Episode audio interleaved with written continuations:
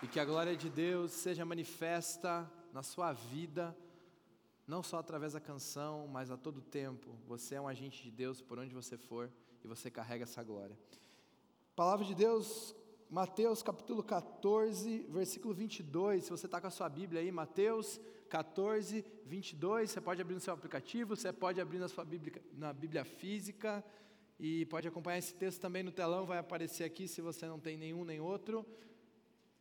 Mateus 14, 22, um texto bem conhecido. Jesus anda sobre as águas. Vamos ler aqui, você pode acompanhar aqui. Logo em seguida, Jesus insistiu com os discípulos para que entrassem no barco e fosse adiante dele para o outro lado, enquanto ele se despedia da multidão.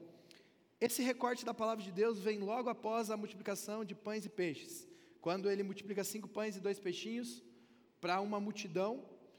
E após essa, esse recorte, após essa, esse grande milagre, que eu creio que é um dos milagres mais notáveis, né? Como que cinco pães e dois peixes alimentam uma multidão de cinco mil pessoas, de cinco mil homens, sem contar crianças, mulheres. E depois disso ele dá uma instrução e a gente vai para esse texto aqui. É, versículo 23: Tendo despedido da multidão, subiu sozinho ao monte para orar. Ao anoitecer, ele estava ali sozinho, mas o barco já estava a considerável distância da terra, fustigado pelas ondas, porque o vento soprava contra ele. Alta madrugada, Jesus dirigiu-se a eles, andando sobre o mar. Quando viram andando sobre o mar, ficaram aterrorizados e disseram: É um fantasma, e gritaram de medo. Mas Jesus imediatamente lhe disse: Coragem, sou eu, não tenham medo. Senhor, disse Pedro, se és tu, manda-me ir ao teu encontro por sobre as águas. Venha, respondeu ele. Então Pedro saiu do barco, andou sobre as águas e foi na direção de Jesus. Mas quando reparou no vento, ficou com medo e, começando a afundar, gritou: Senhor, salva-me! Imediatamente Jesus estendeu a mão e o segurou e disse: Homem de pequena fé, por que você duvidou? Quando entraram no barco, o vento cessou. Então os que estavam no barco adoraram, dizendo: Verdadeiramente tu és o filho de de Deus. Eu quero orar. Senhor Jesus, eu te agradeço pela Sua palavra, eu te agradeço porque ela é verdadeira, eu te agradeço porque ela é infalível, eu te agradeço porque ela transforma vidas, Pai. E através desse texto, através dessa, dessa história de fé, dessa história de tempestade, dessa história de tribulação, que a gente possa tirar ensinamentos para o momento que a gente vive, para a realidade de cada um, para aquilo que o Senhor quer ministrar sobre a sua igreja, Pai. Quando o Senhor falava aos discípulos, o Senhor estava ensinando também a nós, Deus, e que a gente possa ter o coração sensível e aberto para aquilo que o Senhor quer ministrar. Em nome de Jesus. Amém, amém. Eu quero falar contigo sobre vencendo a tempestade. Vencendo a tempestade. Quando eu lembro de tempestade, quando eu lembro desse recorte, eu recordo muito do mar. Quando a gente fala sobre Mar da Galileia, o Mar da Galileia, na verdade, é um lago. Ele é um lago gigantesco, muito grande, mas ele é um lago, ele não é um mar. E quando, talvez você já deve ter visto algum vídeo no YouTube, alguma coisa assim, de uma tempestade em alto mar. Eu não sei se alguém, alguém aqui já pegou uma tempestade em alto mar? Alguém aqui? Ó, tem umas duas pessoas aqui.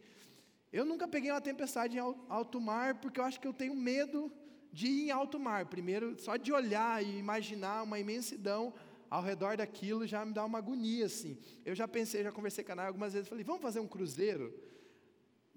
Eu já tive essa ideia, achava, achava muito legal. E daí quando você vai olhar os comentários de um cruzeiro, você já fica meio assim, acho que cruzeiro não é tão uma boa ideia.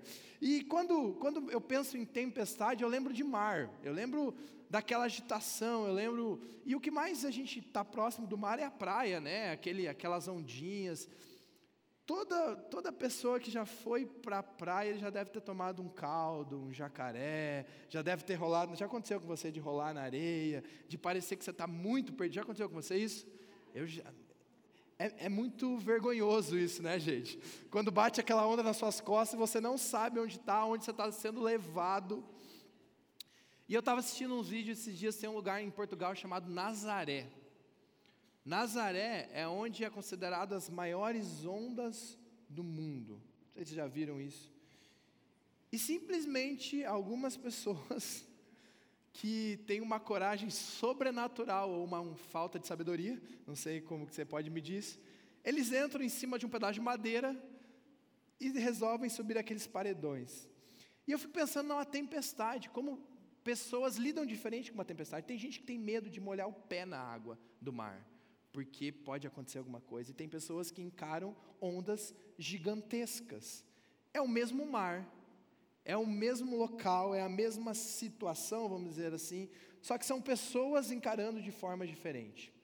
Quando a gente fala sobre vencer uma tempestade, existem maneiras que você vai entrar dentro de uma tempestade. Aqui não é uma tempestade física, mas é uma tempestade de algo que você está vivendo. Pode ser uma, um relacionamento, pode ser uma briga interna contigo, pode ser uh, algo no seu trabalho, pode ser algo num relacionamento familiar.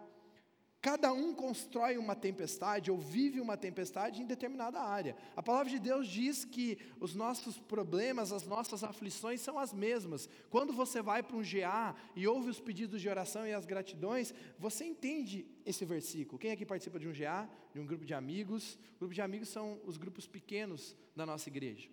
E aí você tem lá a oportunidade de ouvir aquele que está com problema no casamento, aquele que está com problema com o filho, aquele que está com problema com o chefe, e você se identifica, e daí você ora para aquela pessoa, e daqui a pouco aquela pessoa está agradecendo.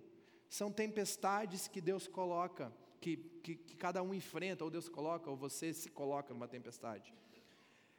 Esse texto ele é interessante porque você pega uma manifestação da glória de Deus, você pega os discípulos, na multiplicação de pães e peixes, eles estão diretamente ligados com essa multiplicação. Um dos discípulos apresenta o menino, um fala que não tem como onde que vai comprar tanta comida, outro acredita naquele menino, e depois Jesus fala para esses discípulos pegarem os cestos, ele manda os doze recolherem as sobras, você vê os discípulos ligados diretamente com esse milagre, eles ativos na fé, e de repente acaba esse milagre, eu imagino que foi algo incrível, algo incrível, seria como o Palmeiras ganhar o Mundial, assim, esse milagre, assim, algo, algo incrível, algo, né Arthur, seria algo extraordinário, extraordinário, foi esse milagre, e termina esse milagre ele falando simplesmente para os discípulos: vão embora, vão na frente, vão, eu vou tirar um tempo com o Pai, eu vou separar um tempo de oração e vocês vão à frente. E a primeira coisa que eu aprendo sobre esse texto é que Deus permite as tempestades. E talvez Deus nos coloque em algumas tempestades. Deus, Jesus fala para esses discípulos irem à frente, a palavra de Deus fala. Logo em seguida, Jesus insistiu, ele insistiu.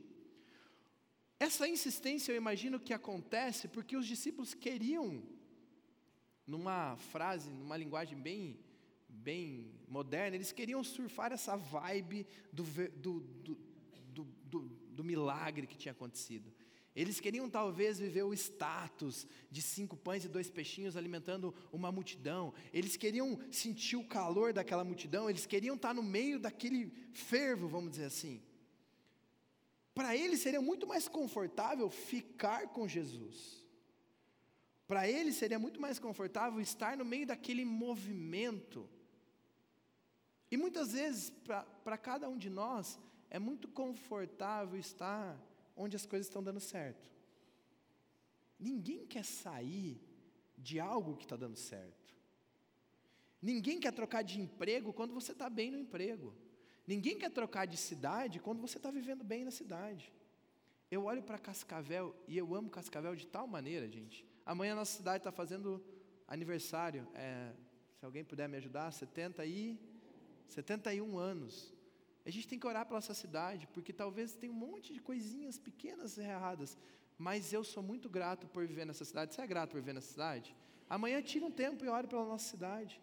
Tira um tempo e, e abençoa esse local. Passe, se você passa na frente da prefeitura, para lá e ora. Abençoa a nossa cidade.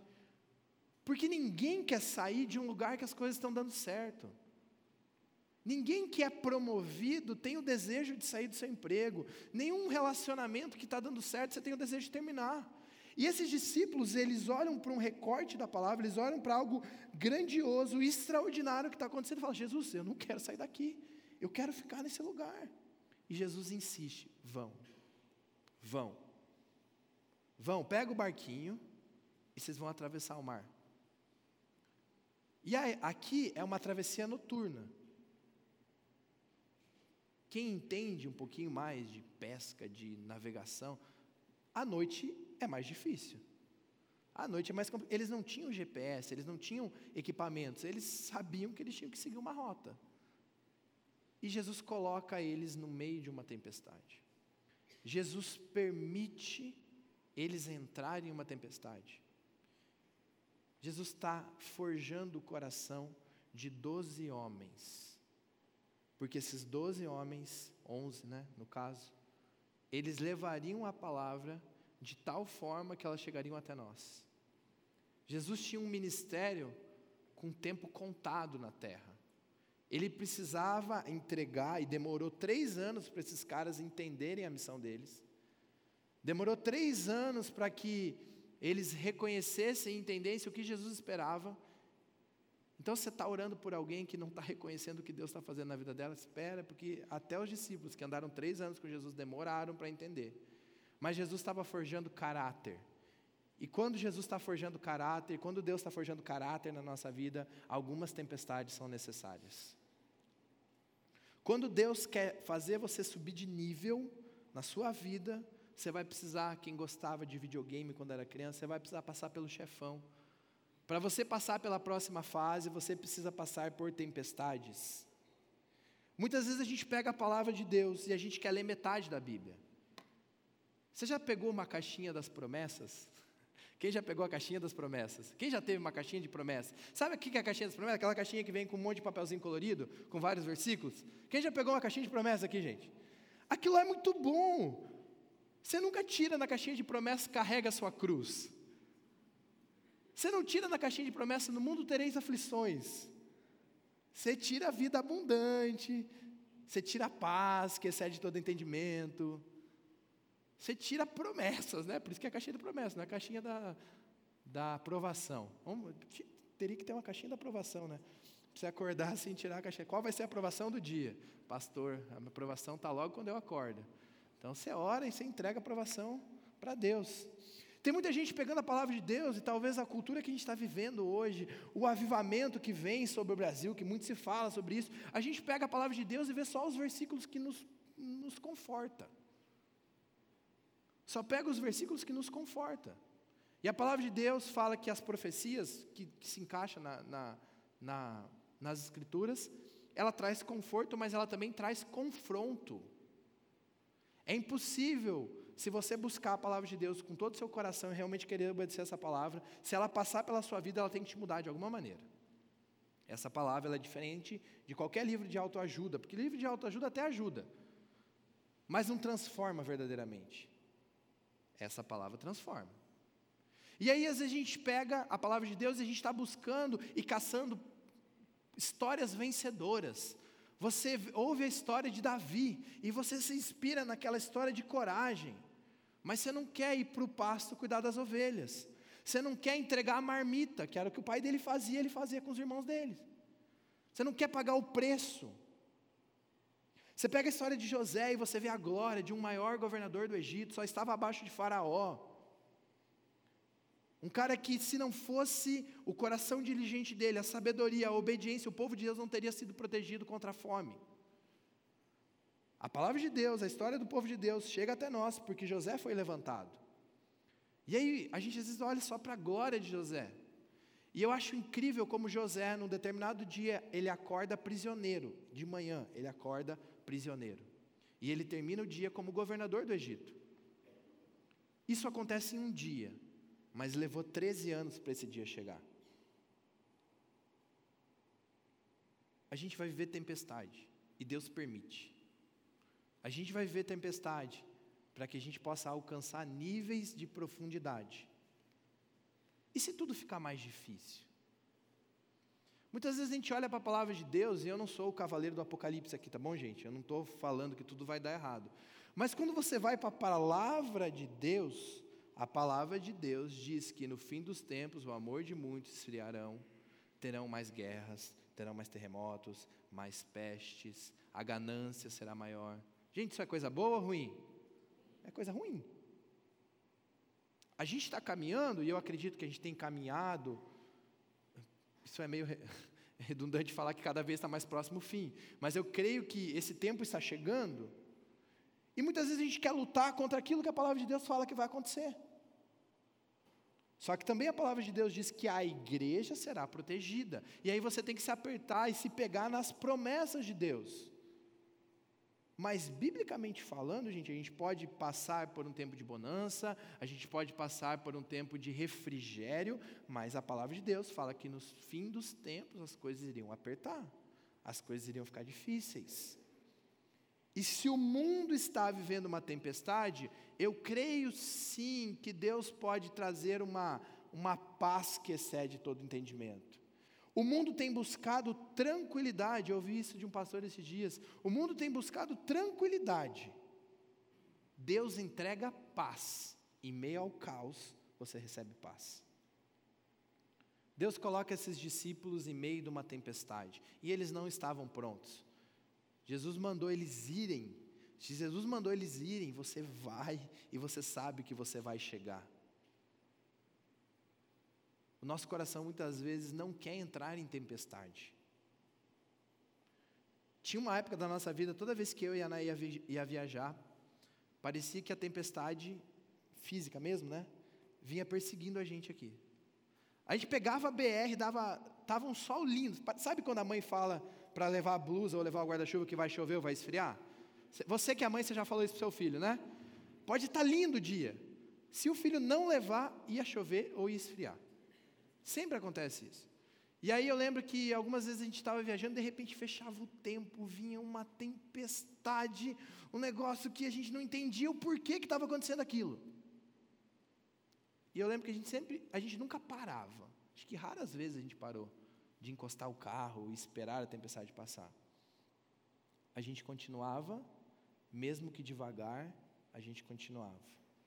Existem tempestades na sua vida que Deus vai colocar para você diminuir o seu ritmo, para você entender o tempo, para você ter mais atenção no caminho que você está seguindo, mas não é para você parar. O inimigo quer que você pare, mas Deus quer que você continue, mesmo que seja devagar, amém? Gente, pode vir a tempestade que for. Existe um alvo que a gente precisa alcançar. Existe um caminho que a gente precisa chegar. Não pare. E se chegar um tempo de perseguição, se chegar um tempo de dor, isso faz parte da caminhada com Deus. Deus nunca escondeu isso. Vai para a Bíblia. Deus não escondeu perseguição. Deus não escondeu sofrimento. Eu creio que a gente tem um poder que muitas vezes a gente só foca em princípios, e às vezes a gente não está quebrando princípio nenhum e a gente está passando por tempestade. Existia uma fama antiga, né? Se a pessoa está passando por algum problema, ela está em pecado. Já ouviram falar disso? Está em pecado. Vasculha a vida da pessoa que ela está em pecado. Os discípulos, eles foram, Jesus estava forjando caráter aqui. Mas a gente tem uma arma chamada oração e Espírito Santo. Entrega, confia e o mais ele agirá. Salmo 37, 5. Entrega teu caminho, Senhor, confia nele e ele agirá. Segunda coisa que eu vejo nesse texto, que eu acho interessante, siga as instruções. Siga as instruções. A gente tem um manual chamado Palavra de Deus. Hoje a gente tem um, uma ferramenta incrível e abençoada chamada internet. Tem uma galera aqui que viveu o tempo sem internet. No culto sempre tem mais gente, né? Às vezes eu falo isso nos jovens, tem uma galera que já, já não estou chamando vocês de velho, tá bom, gente? Tá bom? Com todo respeito. Mas quem aqui viveu um tempo sem internet? Levanta sua mão. Eu vivi também, então não, não precisa ter vergonha. Levanta a mão bem alta assim. E quem de vocês que hoje tem internet e usa internet? Ó, todo mundo. Todo mundo. Você viveu essa transição. Eu lembro que quando eu comecei a estudar a palavra de Deus, eu precisava, quando eu queria aprender de um tema, eu precisava pegar um negócio chamado concordância bíblica, que foi alguém que escreveu, é um Google impresso. Foi alguém que escreveu o negócio, aí você procurava lá, versículo sobre fé. Aí aparecia lá, Hebreus 11. Aí você ia lá em Hebreus 11. Todos vocês que levantaram a mão, vocês usaram Barça para fazer trabalho, né, na escola. Teve gente que investiu na Barça, né? Você comprou a Barça, pagou não sei quantos boletos da Barça, né? É, gente, Barça não existe mais nada. Não. Barça, para quem não sabe o que, que era, um Google impresso. Estava tudo na Barça lá, imprimiram o Google, estava lá.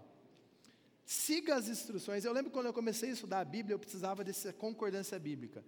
Hoje, de vez em quando, eu, eu, lembro de um versículo, às vezes eu não lembro a referência, eu coloco a parte do versículo no Google e aparece tudo. Mas esse versículo já estava no meu coração. Talvez eu não lembrava a referência. Mas quando eu tinha, quando eu era jovenzinho lá, e pegava a palavra de Deus e estudava. Por que, que eu estou falando disso? Todos vocês que viveram essa revolução, e a galera que já pegou a internet, hoje está acostumado a receber a palavra de Deus por pregação, por pregação no YouTube, por podcast, por corte de podcast, por corte do corte do podcast. É assim, é um negócio mais diluído do, do diluído do diluído. Alguém se deu ao trabalho de sentar e ficar duas horas conversando. Aí alguém pegou e cortou em 10 minutos aquilo que achou interessante. Alguém cortou em um minuto e meio para colocar no Instagram. Aí você ouve aquilo no Instagram e toma como a verdade da palavra de Deus. Não estou falando que é errado. Eu só estou falando que a instrução verdadeira está aqui. A instrução real está aqui. E aí a gente está batendo cabeça, porque às vezes a gente está aplicando algum princípio que a gente pegou no ar. E tem muita gente falando besteira por aí. Infelizmente em nome de Deus. E aí a gente fica pegando recortes e, e pedaços, e, e, e, aí a gente faz a nossa teologia em cima de recortes e de pedaços, e, e não consegue viver o que Deus quer falar no nosso coração. Jesus chega para esses discípulos e fala: vocês vão, vocês vão atravessar o mar. Onde que eu vejo que eles seguiram instruções? Porque devia existir um caminho que eles seguiriam. E Jesus, na madrugada, ele resolve ir atrás deles. Ele deve ter pensado: olha, existe um caminho para atravessar o mar.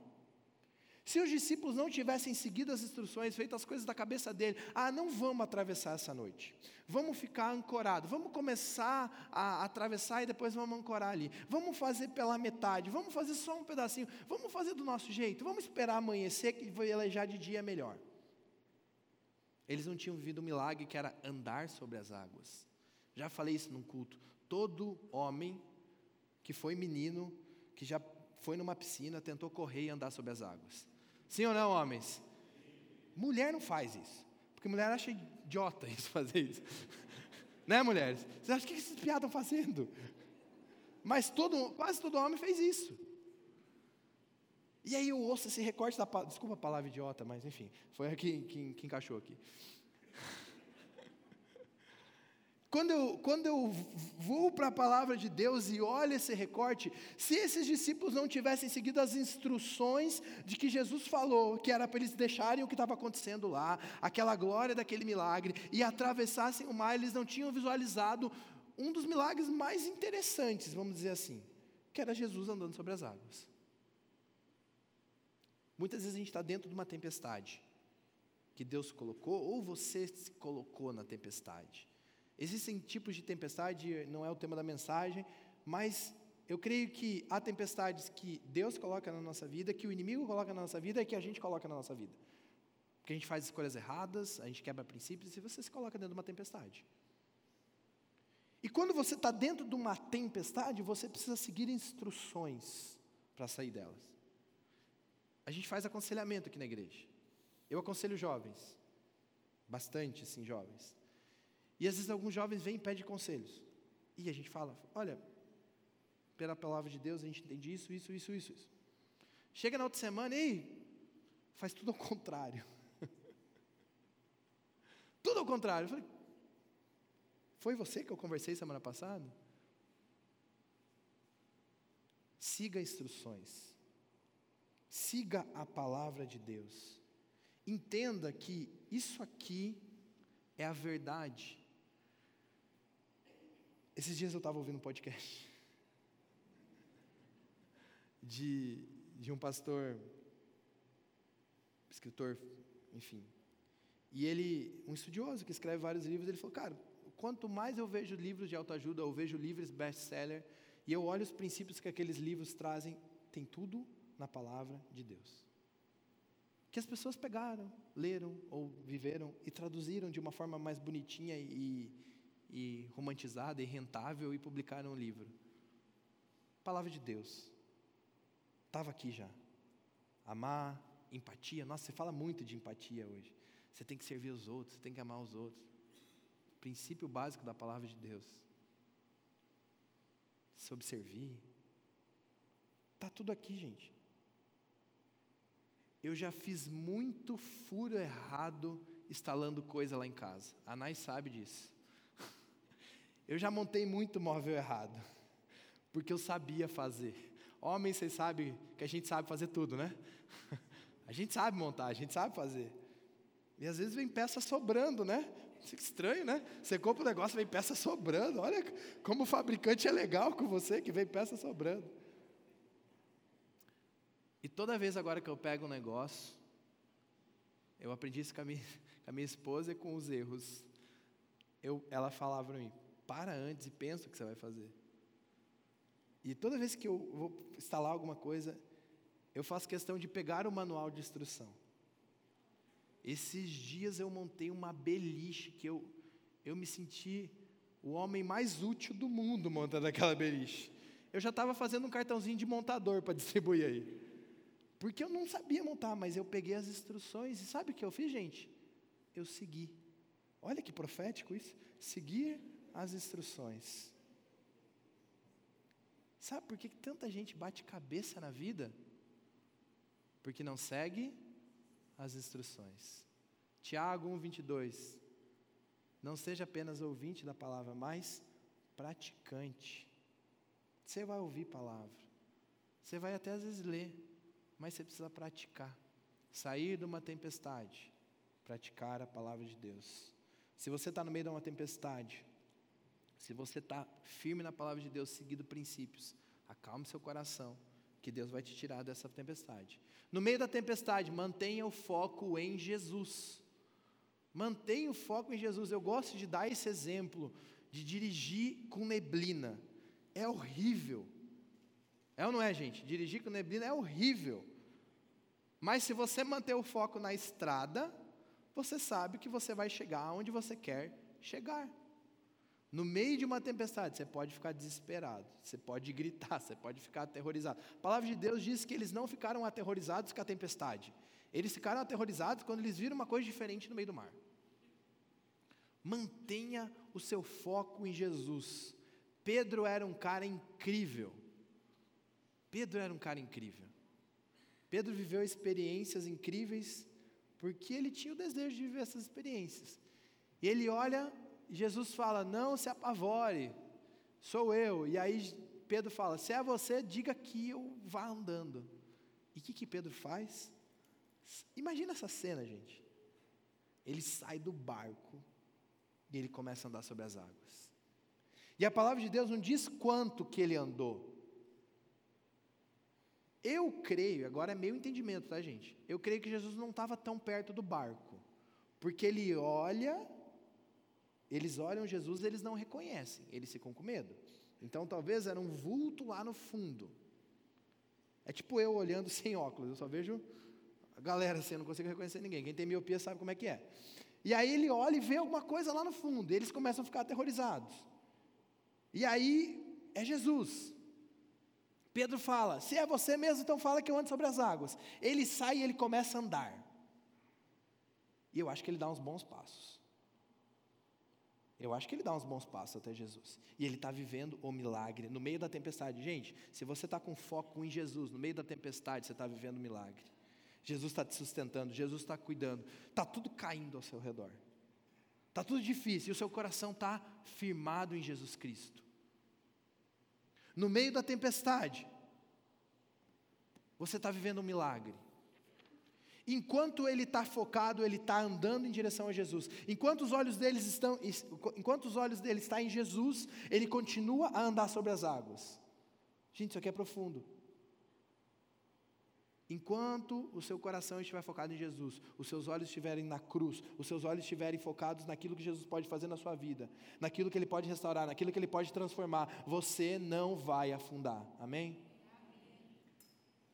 E Pedro experimenta o milagre. Pedro vai andando, andando, andando, andando, andando, andando, até que no meio, no meio do momento ele perde o foco e ele começa a olhar para a tempestade. Ele começa a olhar para as circunstâncias, ele começa a olhar para o desemprego, ele começa a olhar para a fome, ele começa a olhar para a cotação do dólar, ele começa a olhar para o relacionamento que ele não consegue resolver, ele começa a olhar para a doença que, que não tem o que fazer. E quando a gente olha para as circunstâncias, a gente afunda. O medo faz você afundar. A falta de fé faz você afundar. A incredulidade faz você afundar. A dúvida faz você afundar. A mente dividida faz você afundar. Você está assim, firme com Jesus. Você está no meio de uma tempestade. Você está vivendo um milagre. Mas será que Jesus vai me sustentar até o final? E nesse momento você começa a afundar. A gente tem vivido um momento de guerra. E eu entendo no meu coração que não é uma guerra física, é uma guerra espiritual. E eu entendo no meu coração que essa guerra, ela começa no coração de cada um. Ela começa no coração de cada um. E talvez você está no meio de uma tempestade. E observar a tempestade, analisar a tempestade, não é errado. Mas quando você começa a focar na tempestade, você perde seu norte. Quando você começa a focar nas circunstâncias, eu creio que você pode começar a lutar a guerra errada. Cada um tem suas batalhas dentro do coração. Cada um tem algo que você precisa subir de nível. Cada um tem tempestades que você precisa focar dentro de você e você precisa vencer. Talvez a gente está lutando por uma tempestade que, que não é aquilo que Deus está esperando. Mantenha o foco em Jesus. Quando a gente mantém o foco em Jesus, o milagre acontece. Quando a gente mantém o foco em Jesus, o sobrenatural acontece. Quando a gente mantém o foco em Jesus, aquilo que parecia ser impossível, eu fico imaginando os onze olhando para Pedro. Quando Pedro fala para Jesus, vem, posso ir? Jesus fala para eu ir. Eu fico imaginando alguns ali. Esse Pedro é um intrometido. É muito metido esse tal do Pedro. E sabe o que, que é? Ali ele demonstra talvez um temperamento mais afoito, mas ele demonstra uma coragem e uma fé. Quem está dentro do barquinho, às vezes está até mais seguro, mas não vive o milagre de Deus.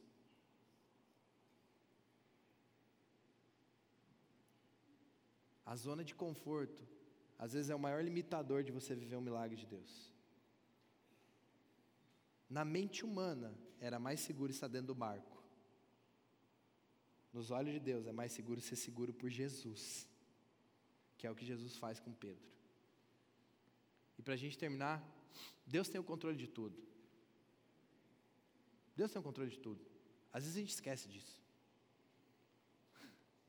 Mateus 14, 32. Quando entraram no barco, o vento cessou. Acabou a tempestade. Quando Jesus entra no barco, a tempestade acaba. Acabou o tempo de guerra, acabou o tempo de sofrimento, acabou o tempo de, de, de desespero. Vai acabar a sua tempestade em nome de Jesus, amém? Às vezes Jesus está rondando, Ele está rondando teu barco. Ele está esperando você dar um passo de fé ou você chamar Ele para dentro. Ele está só olhando, filho, calma, está chegando o tempo.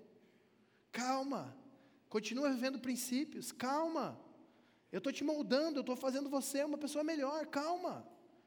Quantas vezes esses discípulos atravessaram o mar depois dessa vez? Inúmeras. Inúmeras. Outra vez, Jesus dormindo dentro do barco, eles também ficaram desesperados. Quantas vezes você errou em alguma área da sua vida? Deus está trabalhando no seu coração. E Ele tem o controle de tudo, gente. Eu creio que basta uma palavra de Deus basta um mover, basta um olhar, basta um toque, tudo aquilo que estava perdido, tudo aquilo que estava difícil, as coisas se movem. A gente ouve testemunhos de, de casais destruídos, de famílias em relacionamento de pais com filhos, e de repente, de repente é um coração disposto a perdoar, seguir a instrução e reconstruir. E Jesus dentro desse barco, as coisas mudam. Tem gente que não se falava mais. Tem gente que magoado. E aí entra Jesus, entra a palavra, entra as instruções e a tempestade cessa. A tempestade cessa. É isso que Jesus está fazendo hoje aqui, cessando a tempestade. Amém? Amém. Cessando a tempestade. E toda a tempestade, não sei se eu coloquei esse versículo, coloquei, serve para uma, para uma coisa final, que é a glória de Deus. Mateus 14, 33. Então os que estavam no barco, os discípulos, a galera que andava com Jesus, precisou viver uma tempestade. O adoraram dizendo: verdadeiramente, tu és o Filho de Deus. Às vezes a tempestade que você está vivendo é só para Deus ser glorificado. É só para Deus usar a sua vida para abençoar a vida de outro.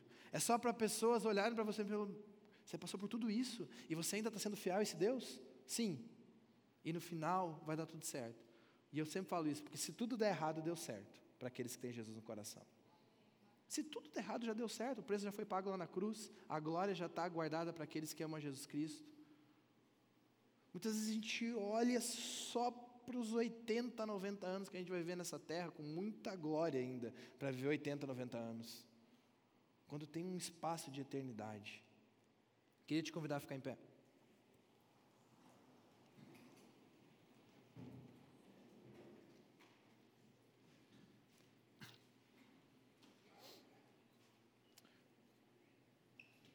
Lucas capítulo 9, versículo 54. Tem uma tempestade diferente acontecendo. Jesus está indo para Jerusalém e no meio desse caminho ele passa por um povoado samaritano com os discípulos. E os samaritanos não recebem a Jesus.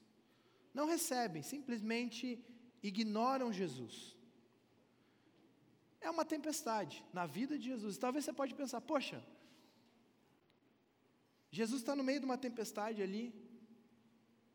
E aí, dois discípulos bem sábios têm uma solução para Jesus Cristo. Tiago e João. João, o discípulo do amor, gente. Chega para Jesus e fala: Jesus, vamos pedir que dos céus desça fogo e consuma esse povo?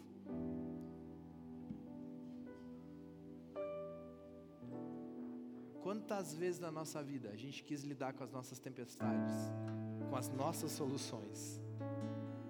Com as nossas soluções. Eu estou passando por um problema financeiro e eu estou seguindo princípios. Quer saber? Eu vou tirar meu tempo de família, meu tempo com Deus, vou trabalhar cada vez mais. Eu estou passando por um problema nos relacionamentos. E eu sei algumas coisas que eu tenho que fazer, mas meu orgulho não deixa eu pedir ajuda. E é uma tempestade, está difícil. E meu relacionamento está cada vez pior, a nossa família está cada vez mais separada, os nossos filhos são cada vez mais desconectados. E aí você está perdendo. Você está perdendo.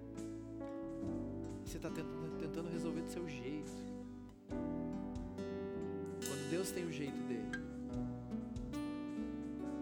está passando por uma batalha emocional. E aí você está lutando com o seu domínio próprio. Eu tenho que ficar bem. Eu tenho que ser feliz. Só que Deus quer agir nessa situação. Deus quer manifestar a glória dele na sua fraqueza. Deus quer entrar no teu barco. Ele quer acalmar aquilo tudo que está acontecendo em volta. Aí tu coloca sonhos, talvez você tenha um sonho de uma família, você tem um sonho de ter um filho, você tem um sonho de ter uma profissão, e aí você está tentando fazer as coisas do seu jeito, mas as coisas não estão dando certo. Aí você fala, eu já fiz de tudo, agora eu vou orar. Você tinha que ter orado para depois fazer de tudo. Coloca Deus no teu barco. Se ele está distante, assim, você está vendo, sai do barco e vive um milagre.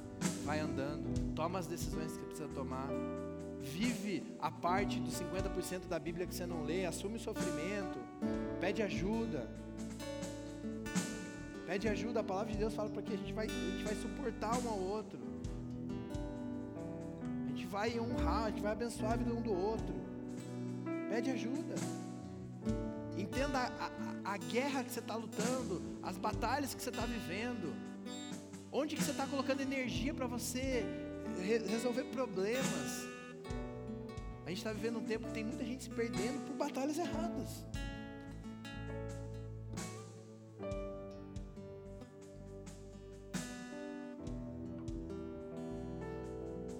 Existe um poder, existe uma força que ela é imensurável. Esse poder foi manifesto numa cruz, venceu a morte. Se ele venceu a morte, que é o maior medo,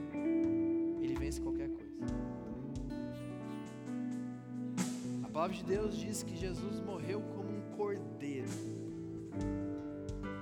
como uma ovelha muda no matador. Ele foi injustiçado, ele viveu um governo ímpio, ele foi crucificado injustamente, mas ele ressuscita como um leão que ruge e que vence e que um dia vai vir em poder e glória e ele é manifesto no meio da sua. O poder do leão na sua vida.